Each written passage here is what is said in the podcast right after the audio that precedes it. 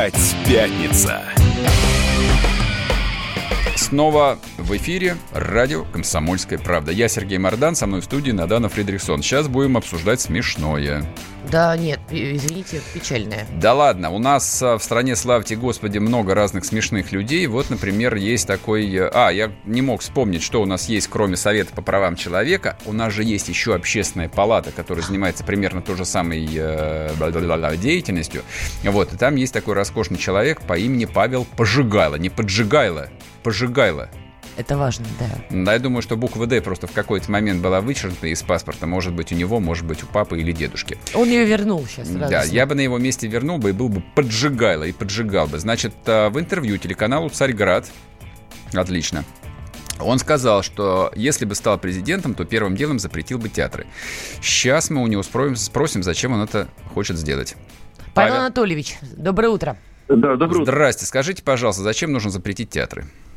Ну, первое, спасибо Ивану Оргунту, он очень, у него тонкое чувство юмора, просто огромное спасибо, здорово, молодец. Второй момент. А, а, понимаете, то есть речь, конечно, идет не только о театрах. Я считаю, что вообще в России есть как бы два пути. Либеральный глобальный проект и Россия отдельная цивилизация. Это вот. понятно. Вы скажите, театр Значит, зачем закрыть? Э, потому что театр выполняет одну из важных ролей, собственно, да, формирование определенного образа мысли и формирование идеалов. К сожалению, миграция театра сегодня в сторону ЛГБТ Э, собственно, идеологии. И если мы говорим о театре времен там, Таганка 88 года, конечно, я не против этого театра. Если мы говорим о, там, условно говоря, Александре Галибине, его спектакле «Троянской войне не быть», конечно, я за этот театр. Но, к сожалению, театр сегодня фактически начинает выполнять роль такой, знаете, э, идеологической машины, которая, с моей точки зрения, готовит страну к вступлению в глобальный либеральный проект. В купе с повальным изучением английского языка, в купе с огромным количеством того, что делает Министерство культуры, в купе, собственно, со всеми этими законами. Подождите, подождите а Мединский тоже враг? И так далее, и так далее. Я Что? прошу прощения, Мединский тоже враг, получается? Нет, Мединский не враг, Мединский жертва. Он а, очень хороший человек, э, я его давно знаю, он совершенно здесь ни при чем. Просто он жертва той э, конструкции, которую в 90-е годы нам внедрили. Он вынужден, собственно, да, сегодня э, вкладывать деньги, скажем, кинематограф, в театр, который на 80%, с моей точки зрения, разрушает страну, а, а не консолидирует Послушай, ее. так первый театр был построен в Ярославле в 18 веке. Причем Мединский-то? А причем нет? Я про Мединского ничего я не говорю. Я как раз наоборот говорю. Не, вы сказали, вы сказали про конструкцию, которая ему досталась. Я вам говорю, что первый театр в России был построен в 18 веке Федором Волковым. Так, вот. Вы сейчас предлагаете а, их закрыть. То есть, как бы вот эти вот 250 все, лет были мимо. Так. Все вообще началось с Вольтера, да? Вот. А, но а, приведу фразу Достоевского. А, перед пушкинской речью он пишет письмо своей жене. Он говорит, талантливый бестий Островский, но, к сожалению, меня одно беспокоит и сильно беспокоит, что люди раньше ходили в субботу в церковь, а сейчас на его пьесы в театр. Собственно, есть это он, какой, это он какой своей жене писал, первый или третий? Ну так вот, по, по, это поправочка, да. Федор Михайлович, конечно, великий человек, но тоже большой любитель был э, ну, всяких понятно. интересных мы, развлечений. Я понял, что мы, мы с вами расходимся в оценке, э, собственно, наших творцов. Почему нет? Да. Я хорошо его биографию просто знаю, всего-навсего. Вот. Но, но тем не менее, да, это вопрос серьезный, да, о театре, вообще откуда он появился и что на самом деле это за явление.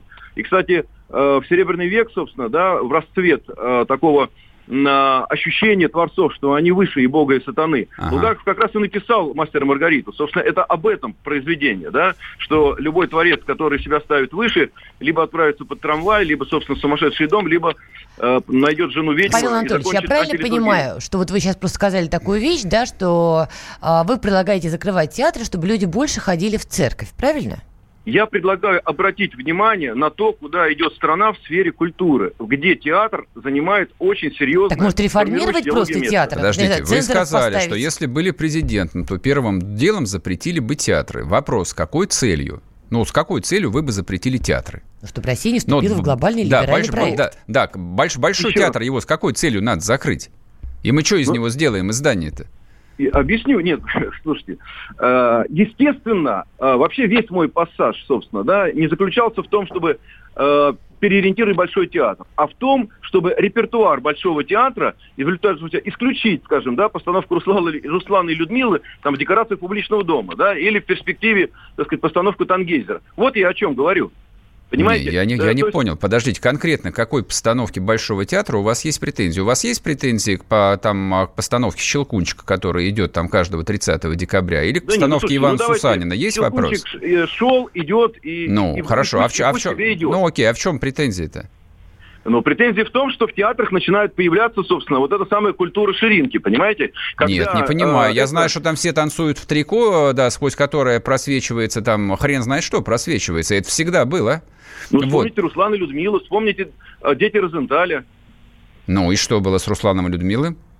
Ну, декорации, в которых это происходило. Ну, что там было? Я просто не был, поэтому расскажите. А, ну, вот в декорациях публичного дома все это происходило. Декорации публичного дома это что? Это красные занавески или что? Как выглядит не публичный знаю, дом? Я, я не знаю. Я, но, я, честно говоря... Но это же вы сказали, декорации публичного дома. Я, спра- я спрашиваю, как выглядит публичный дом? То есть какого, какие должны быть декорации? Вот, чтобы как бы все сразу поняли, что это декорации публичного дома.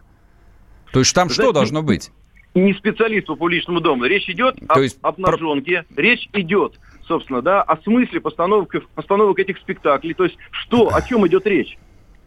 Ну, о, о чем, чем идет речь? Я не знаю, я, говорю, я не понимаю, о чем идет речь, честно говоря. современного театра очень хорошо отражается, собственно, да, в постановках Богомолова с его там идеальным мужем или там Серебряков голой пионеркой. То есть еще раз говорю, что э, идеология ЛГБТ-сообщества сегодня фактически да, э, формирует основной тренд современного театра. Поэтому вот театр надо закрыть, театры, я правильно понимаю? Театры. Я бы и закрыл, если бы был президентом. Не, ну, так вы, вы подождите, то есть надо не все театры закрыть, а только некоторые, я правильно понимаю? Естественно. Так, подчеркиваем. Так, театр надо закрыть не все, но некоторые. То есть вы считаете, что с точки зрения вот проникновения ЛГБТ идеологии, театр это самая опасная язва, которая в современном русском обществе есть. То есть ничего ну, опаснее это не нет. самое опасное. Самое но... опасное это закон о домашнем насилии, который сейчас пытаются принять. Ага, а, ясно. А... Вы против закона о домашнем насилии? Естественно. А, простите, почему?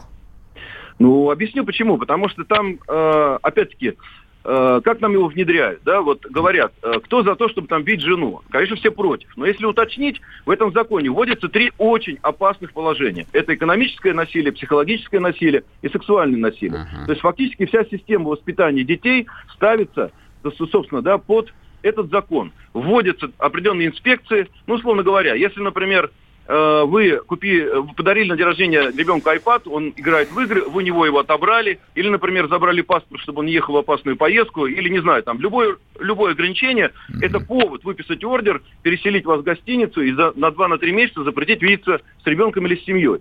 Понимаете, то есть там, есть, то есть, условно говоря, возникает система, которая начинает вмешиваться в семейные отношения. Вы мне скажите, Фактически... это, я, это я понимаю, жену по роже-то можно бить или нет? Это как вну, внутренний семейный вопрос? Не-не-не, я, пони, я понимаю, что ни, ни, ни, ни в коем случае, как бы, у меня просто вопрос, раз, за это от... сажать надо или нет? Ответ, за это надо сажать, уголовный кодекс сегодня абсолютно самодостаточен. Хорошо. То есть сегодня есть уголовные статьи, вот, кстати, э, история с избиением там э, девушки, где челюсть сломал там муж. Угу. Сейчас уголовное дело, э, э, ему грозит 6 лет.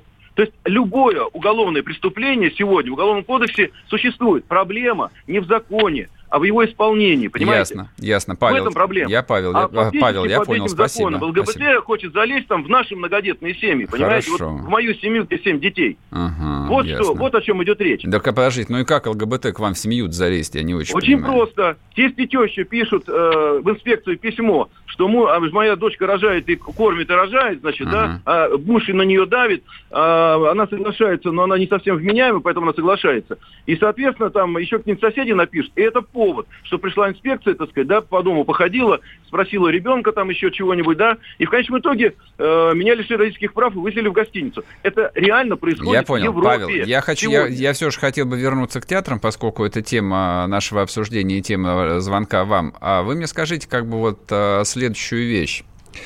А, а может быть, вот этим вот э, прекрасным а, театром без обнаженки и без декораций, как в публичном доме, может быть, им конкурировать э, как на рынке с тем же Богомоловым и, э, и там Кириллом Серебренниковым? Ну, не Тогда, получится. Так, почему, почему? Не, почему не получится? А, потому что вот вы читали «Золотой ключик»? Ну, читал. Ну, ну, Буратино не смог дойти до школы, продал азбуку и ушел. Ну, Буратино идиот, хорошо. Ну, послушайте, как бы это там... хороший по, пример. Нет, это не хороший. Нет, это никакой не пример. Ну, допустим, а, покойному Захарову удалось создать самый модный театр Москвы, в который невозможно было купить билеты. Вот. А театру Вахтангова последние там 20 лет не удается создать хороший театр, потому что он нахрен никому не нужен, потому что они ставят мутатень, которую ставили там 25 лет назад, которую там современного человека просто тошнит от этой фальши. Вот, ну, может, да. может, может быть, что-то там в репертуаре поменять, может быть, там главрежа поменять, актеров поменять, там этих на пенсию отправить, которые там не умеют э, убедительно играть, набрать новых вот э, назревает консенсус. я очень рад.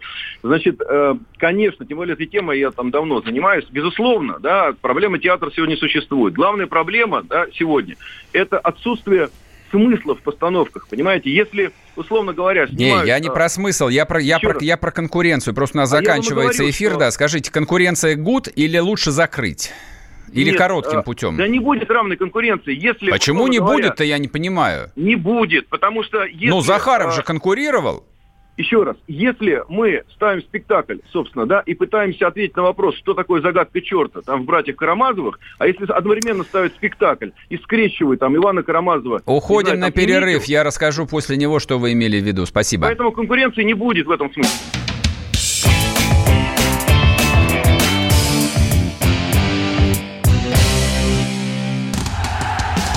Он прожил эти дни в томительном ожидании. Он считал каждую минуту. И теперь он возвращается. Он голоден и собирается утолить свою жажду. Его не остановить. Твое утро никогда не будет прежним. Максим Шевченко понедельник в 8 часов по Москве. Главное – доживи.